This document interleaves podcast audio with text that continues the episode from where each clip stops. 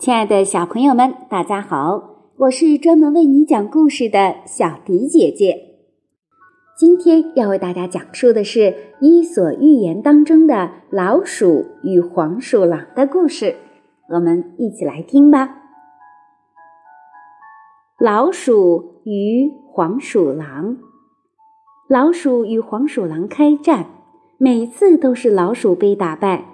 于是，老鼠们聚集在一起商议，希望能找到一个战胜黄鼠狼的办法。一只老鼠说：“黄鼠狼的身体力气都比我们大，我们一定要选身体强壮的年轻老鼠去作战。”另一只老鼠说：“黄鼠狼每次出来都吹号角，非常有气势，我们也应该学学他们。”选出一个领袖，再找一些吹号手吹号角，这样才能在交战前把他们镇住。其他的老鼠听了一致认为，他们屡次失败是因为没有将帅，没有气势。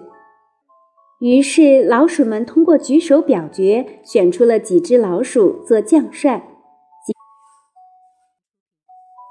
接着又选出了几只年轻有力的老鼠当吹号手。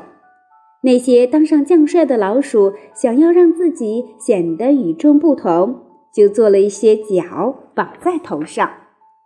老鼠和黄鼠狼的战争又开始了。但是没过多久，老鼠们再次被打败，纷纷逃窜。别的老鼠很容易就逃进了洞里，保住了性命。但是那些当将帅的老鼠，因为头上有角，无法迅速钻进洞里，最后全被黄鼠狼吃掉了。这个故事启迪我们：实力才是最重要的，虚张声势和爱慕虚荣只会让自己陷入困境。我们可千万要记住这个道理呀！亲爱的小朋友们，今天的故事就到这里了。